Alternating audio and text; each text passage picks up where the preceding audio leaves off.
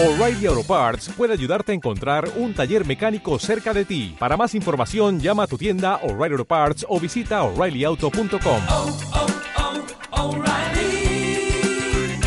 oh, Parts. La paz del Señor para con todos y todas, como lo dije más temprano, una alegría poder participar con ustedes en la alabanza, en la adoración de esta mañana, en el testimonio de nuestra fe. Eh, para tranquilidad de, Javier, las canas me han venido solas y cada vez tengo menos, esa es la ventaja pero no porque vuelvan a, oscurecerse, desgraciadamente. Eh, el texto que fue leído para nosotros esta mañana en el comienzo del culto es un texto central en los evangelios, porque es donde se define, de alguna manera, esa presencia especial de esta persona que es Jesús. Dice que viniendo Jesús a la región de Cesarea de Filipo, es decir, saliéndose de su ámbito habitual, que era Galilea, ¿no es cierto? Cesarea de Filipo quedaba fuera de los límites de Galilea. Dice, preguntó a sus discípulos, ¿quién dicen los hombres que es el Hijo del Hombre? Ya la pregunta tiene una trampita, porque lleva a pensar en una figura que es el Hijo del Hombre. No dice directamente quién soy yo, sino que obliga a pensar que de alguna manera este Jesús que estaba andando por esos caminos y que ahora se llega con sus seguidores a este lugar, en los alrededores de, de, una ciudad, para colmo con un nombre bastante molesto, Cesarea, porque recordaba al emperador, al César, cosa que efectivamente al pueblo de Israel no le gustaba mucho, porque significaba que estaba sometido, que estaba esclavizado, que estaba dependiendo de una potencia extranjera, no era la capital de una región a la cual le habían puesto incluso el nombre de lo que hoy llamaríamos el opresor de ese pueblo. Y allí se llega a Jesús y, hay que tener esto en cuenta porque después va a parecer importante este dato. Llega Jesús y pregunta, ¿quién es el Hijo del Hombre? ¿Quién dice la gente? Ustedes que están ahí mezclados entre el pueblo, ¿eh? ¿qué dice la gente? ¿Cómo reacciona frente a la presencia mía cuando yo digo que soy el Hijo del Hombre? ¿Cómo eh, aquella ama de casa, aquel campesino, aquel artesano del pueblo, ¿qué es lo que está pensando cuando me ven, cuando me escuchan, cuando comparto con ellos la reunión de la sinagoga? Porque a lo mejor a mí no me lo dicen, pero ustedes que están mezclados entre el pueblo pueden escuchar. ¿Qué dice la gente? Jesús, y esto es un, primer paso importante para todos nosotros. Jesús quiere escuchar lo que dice la gente. No, Él enseña, Él predica, pero no solamente eso, también quiere escuchar. Le interesa a la gente y le interesa lo que la gente piensa y dice y le interesa lo que la gente cree acerca de él. No es un insensible que va por ahí y yo soy el Mesías y hago lo que me parece y que la gente no me importa. Sí, me importa saber qué está pensando. Es un Jesús que se interesa por qué dicen los chicos cuando están jugando y me ven y yo los recibo como se recibieron esta mañana acá. ¿Y qué van a decir esas mamás y esos papás acerca de mí cuando me presento como el Hijo del Hombre? Y los discípulos le responden. Algunos dicen que Juan el Bautista. Juan el Bautista que recuperó la cabeza, ¿no es cierto? Porque sabemos que Herodes se la había cortado. Y otros, Elías. Y otros, Jeremías o alguno de los profetas. ¿Por qué la gente, el pueblo, la gente sencilla, identificaba a Jesús con estos personajes? ¿Qué tenían Juan el Bautista, Elías o Jeremías que hacía que la gente cuando lo veía a Jesús y cuando Jesús decía soy el Hijo del Hombre, se acordaran de Juan el Bautista, de Elías o de Jeremías. Algunos muy antiguos, otros bastante recientes. Entonces uno empieza a buscar qué tienen en común estos tres profetas. ¿Y saben qué descubro? Que los tres son profetas rurales. Juan el Bautista predica en el desierto. Elías es de Tisbe. Jeremías de Anatot. Ninguno de ellos viene de la gran ciudad. Ninguno de ellos recibió formación universitaria. Era gente del pueblo a la cual Dios eligió para llevar su palabra. Eran gente del ámbito rural, si se quiere. ¿Eh? Amós, otro de los profetas antiguos, dice, ¿quién soy yo? Un boyero que junta higos silvestres. Pero el Señor me llamó y me dijo, andá y decí esto. ¿Y qué voy a hacer si no decirlo?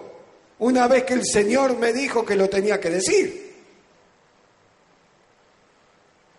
Y tienen otra característica en común.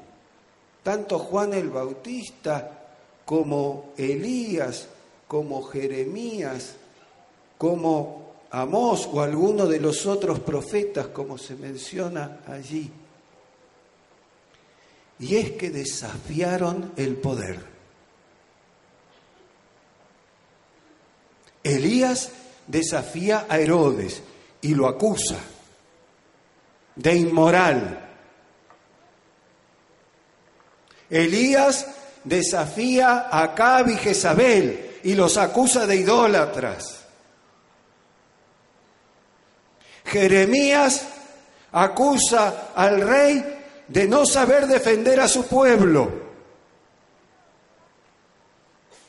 Son profetas populares, rurales que además se enfrentan sin temor al poder y pagan las consecuencias.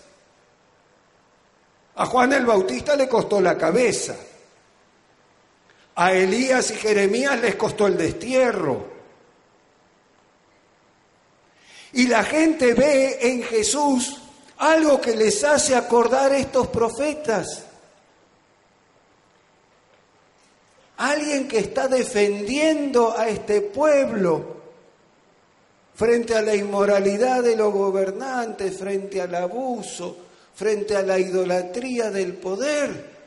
Por eso la gente común, cuando piensa, ¿a quién lo puedo comparar? Es como Juan el Bautista. Es como Jeremías, es como Elías, empieza a ver en Jesús esta profecía, ¿no es cierto? Pero no cualquier profecía de un vidente que adivina el futuro, no es un astrólogo que predice cosas, es un profeta que defiende a su pueblo. Es un profeta que tiene el valor, ¿no es cierto?, de enfrentarse al poder. Es un profeta que nos valora a nosotros, humildes campesinos. Y en cambio se confronta con los sabiondos de la ciudad que nos quieren imponer sus normas. No ven en Jesús un maestro de la ley. No lo comparan con los fariseos o con otros, lo comparan con los profetas y con los profetas valientes. Entonces ya Jesús empieza, digo empieza, seguramente ya la tenía, pero va mostrando este modo de ser en su vocación como hijo de Dios. Pero entonces toma otro paso, da otro paso más allá y ya en forma más directa le pregunta a los discípulos, ¿y ustedes? Permítanme, ustedes, los que están acá reunidos, discípulos de Jesús nos llamamos, ¿no es cierto? ¿Eh? ¿Quién dicen que yo soy? Ya sé lo que dice la gente. La gente me compara con estos profetas. Pero ustedes, los que están a mi lado cada día, los que yo he llamado, los que me han acompañado en los caminos, los que han estado conmigo no de vez en cuando, sino en estos años acompañándome todos los días, ¿ustedes qué dicen? Y toma la palabra Pedro. Y dice, tú eres el Cristo. Tú eres el Cristo, el Hijo del Dios viviente. ¿Y qué le dice Jesús? Bien, Pedro, acertaste. No, le dice, Pedro, lo decís porque te lo reveló el Padre. Y es claro que a Pedro se lo reveló el Padre, porque para Pedro decir que este predicador ambulante es el Cristo no le debe haber resultado obvio, no le debe haber resultado tan algo que ocurre. ¿Por qué? Porque para la tradición judía, para la tradición judía, el Cristo era algo muy distinto de este Jesús. ¿Qué esperaban los judíos? Y que se refleja a lo largo de los evangelios, incluso en los propios discípulos hasta después de la resurrección de Jesús. ¿Qué esperaban? Un rey liberador que los salvara de este César que se había hecho una ciudad a su propio nombre. Por eso yo decía que el hecho de que lo dijeran cerca de Cesarea de Filipo tenía importancia. Para el judaísmo tradicional, lo que esperaban era que viniera un rey como David, un fuerte guerrero, capaz de derrotar al Goliat del imperio. Y Jesús no era nada de eso. No tenía ni siquiera la onda que tenía David. Y los discípulos se miraban a sí mismos y no eran el ejército de David. Permítanme la expresión, una banda de pescadores pobres no podían constituir el ejército del rey liberador. Entonces, decir que Jesús era el Cristo, el Mesías, no tenía nada que ver con esa imagen del Mesías que seguramente Pedro y los demás habían escuchado varias veces. Bueno, en Israel había otra imagen del Mesías, justamente tomada del libro de Daniel, el Hijo del Hombre que bajaba de las nubes para marcar el tiempo final. Pero este Jesús, aunque se decía a sí mismo el Hijo del Hombre, no había bajado de ninguna nube.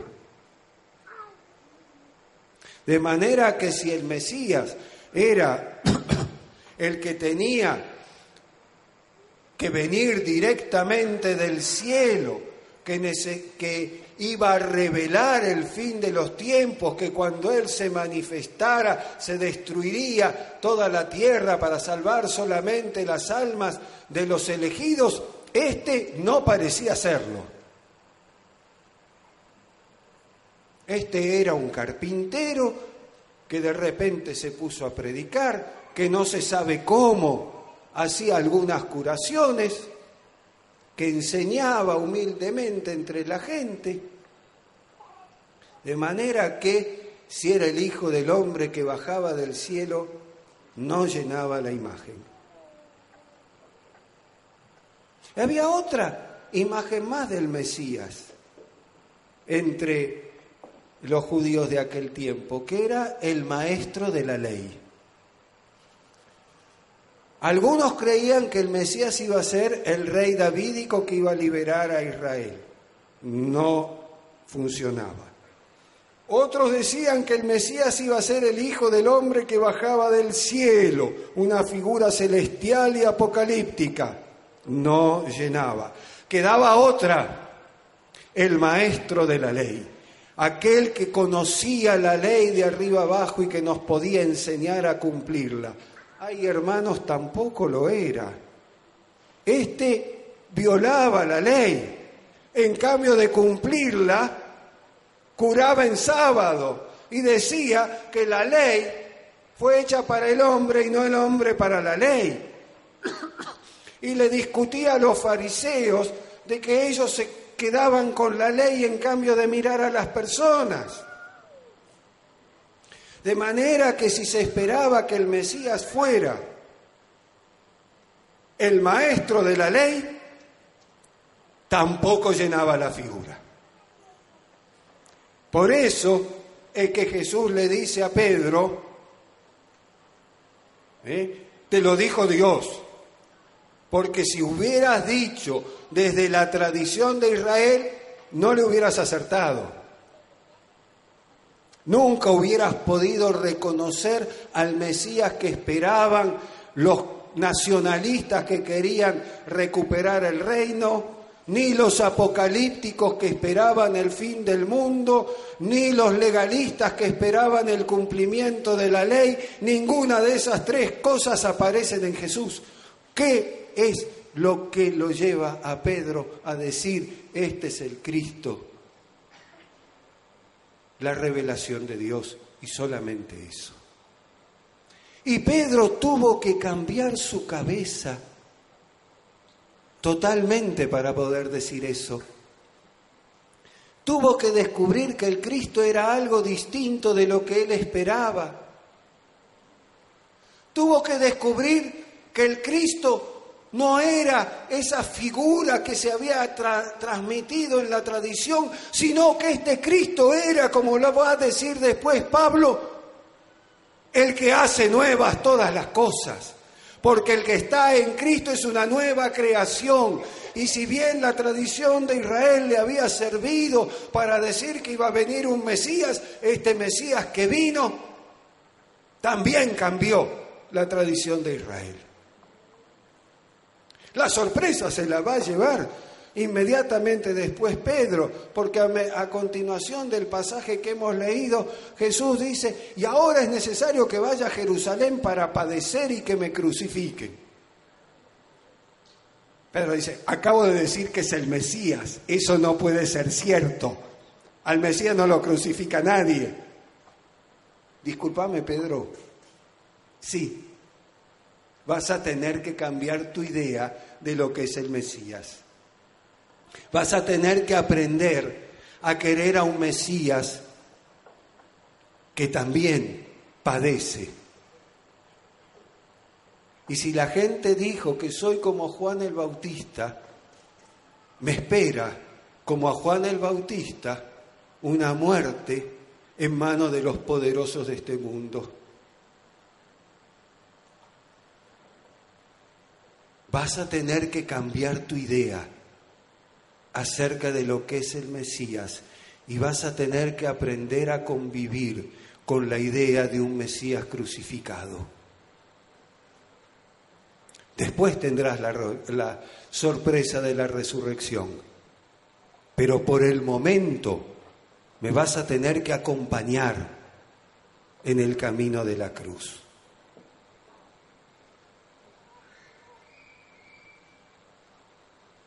Y entonces ahora yo vuelvo a la pregunta de Jesús.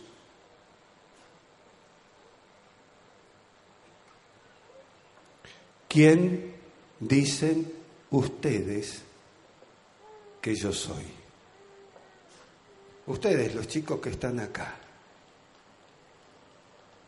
¿qué dicen acerca de este predicador ambulante, ex carpintero, eh, que vino por el camino de Galilea y que ahora está cerca de Cesarea? Las papás y, los, y las mamás que presentaron los chicos hace un ratito, confiando en la bendición de ese Jesús. Los mayores que, como yo, ya hemos recorrido un largo camino de la vida, tomados de la mano de ese Jesús, ¿qué decimos hoy que es ese Jesús? Y si nos atrevemos por la fe a decir, tú eres el Cristo, el Hijo del Dios viviente, sepamos todos, jóvenes, los padres de los niños, los de mediana edad, los mayores, que vamos a tener que cambiar nuestra idea acerca del Cristo una y otra vez, porque cada vez que viene se nos presenta de una manera nueva y distinta, y cada vez nos llama a nuevas caminadas con cruz y con resurrección. Y cada vez nos convoca de nuevo a acompañarlo por los caminos de Galilea y en la ciudad de Jerusalén y a lo largo de toda esta historia de 20 siglos para dar testimonio de que por la fe afirmamos, tú eres el Cristo, el Hijo del Dios viviente. Si nos atrevemos a ello, si confiamos en el Dios viviente, que hoy nos sostiene. Y si estamos dispuestos a afirmar, es el hombre, es el profeta y es el Hijo de Dios. Y por Él vivimos, para Él vivimos, por Él somos sostenidos, consolados y por Él tenemos que tener la valentía de dar testimonio cada día, en cada lugar, de que somos seguidores de este Cristo que va camino a la cruz en la esperanza de la resurrección, porque no es el Hijo del Dios muerto, sino el Hijo del Dios viviente. Amén. Los invito a orar, hermanos.